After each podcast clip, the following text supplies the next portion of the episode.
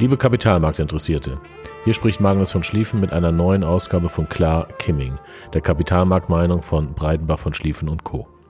Wie immer dient dieser Podcast nur der Information. Die Inhalte stellen keine Handlungsempfehlung dar. Vergangene Performance ist keine Garantie für zukünftige Performance. Auch die Nennung einzelner Titel stellt keine Handlungsempfehlung dar, sondern dient ausschließlich der Veranschaulichung von Informationen. Mit diesem kurzen Podcast möchte ich auf die Geschehnisse an den Kapitalmärkten diese Woche, also in der Woche vom 8. Juni 2020 eingehen. Da diese besonders waren, sind sie meines Erachtens einen Kommentar wert. Nachdem Aktien sowie Anleihekurse in der ersten Juniwoche extrem stark gestiegen waren, kam es in der zweiten Juniwoche zu einer deutlichen Ernüchterung.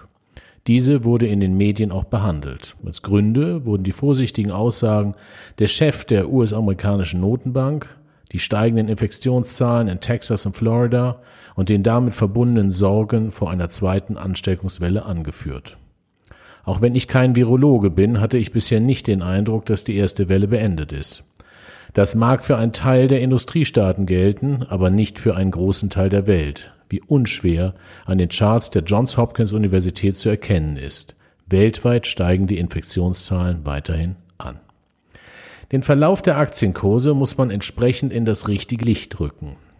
In den ersten acht Tagen des Juni stieg der DAX-Index um 11,1 Prozent, um anschließend in vier Tagen um 8,1 Prozent zu fallen. Viele mögen den Eindruck haben, dass alles Gewonnene wieder zerronnen ist. Dem ist nicht so.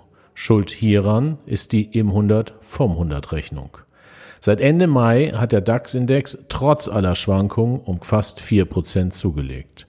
Aktien in den USA haben als eine der wenigen Märkte in der Welt leicht verloren. Aktien in Brasilien steigen seit Ende Mai um fast 10%, in Hongkong um 6%, in China um 3,4%. Wer hätte das gedacht? Wäre der DAX-Index ohne Schwankungen um fast 4% gestiegen, hätte das wahrscheinlich niemand kommentiert. Ich denke, dass der wahre Grund für die extrem starke Entwicklung in den ersten Junitagen im Wesentlichen daran liegt, dass Investoren ihre Absicherungsposition aufgelöst haben. An dieser Stelle möchte ich Sie einladen, unseren letzten Podcast vom 28. Mai anzuhören, der den Titel Wenn der Schwanz nochmal mit dem Hund wackelt trägt. Meiner Meinung nach hatte diese seit Ende März stattfindende Rallye globaler Aktienmärkte drei von drei Phasen. Die erste Phase war der Stopp des Abwärtstrends durch die politischen, also fiskal- und geldpolitischen Maßnahmen. Das können wir wohl als die Phase der Erlösung bezeichnen. Die zweite Phase waren die positiven Entwicklungen der Covid-19-Infektionszahlen in einigen der großen Volkswirtschaften und die damit einhergehende Öffnung dieser Volkswirtschaften. Beide Teile waren von der Frage begleitet, welche Unternehmen künftig, zukünftig als Gewinner definiert werden können. Zum Beispiel Softwarehändler oder On Online-Händler, Entschuldigung, oder Softwareunternehmen. Und Unternehmen, die auch frühere Rezessionen besser überstanden haben. Hierzu zählen Hersteller von Gütern des täglichen Lebens wie Toilettenpapier, Haarshampoo oder Nahrungsmittel. Alles andere blieb auf der Strecke. Hier trennte sich die Weizen von der Spreu in einer Geschwindigkeit, wie ich sie in meinen mehr als 30 Jahren Berufserfahrung noch nie vorher erlebt habe. Die Phase 3, ab Mitte Mai ungefähr bis jetzt, vielleicht dauert sie auch noch an, wird bestimmt durch die Auflösung von Absicherungsmaßnahmen. Wird ein Future, der der Absicherung diente und vorher verkauft wurde, zurückgekauft, ist es genauso, als ob man ein ETF auf den Index kauft. Ein Teil des Index beinhaltet auch solche Unternehmen, die länger andauernden Schaden nehmen werden und während der Phasen 1 und 2 eben nicht mitgestiegen sind. Dazu gehören Fluggesellschaften oder Autobauer.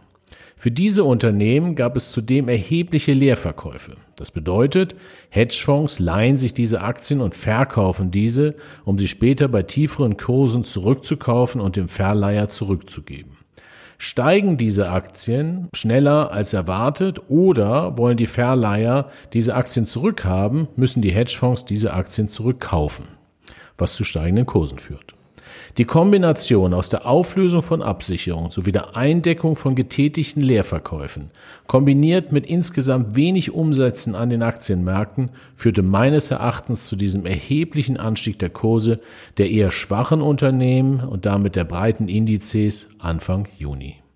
Das zeigt sich zusätzlich in dem deutlichen Rückgang der Risikoaufschläge bei Unternehmensanleihen, auch Unternehmensanleihen sehr schlechter Emittenten, deren Kurse ebenfalls deutlich gestiegen sind. Aktien, die wiederum in den Phasen 1 und 2 gestiegen waren, nahmen an der dritten Phase kaum oder gar nicht teil.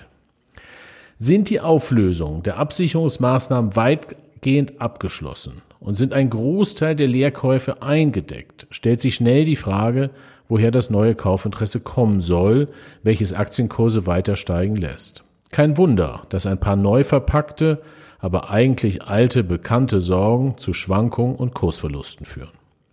Niemand kann sagen, ob das der Beginn eines neuen Trends ist. Allerdings möchte ich deutlich auf einen sehr großen Unterschied zur Zeit vor der Corona-Krise hinweisen.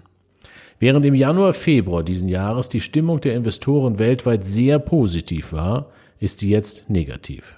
Genauso sehen auch die Portfolios jeweils aus.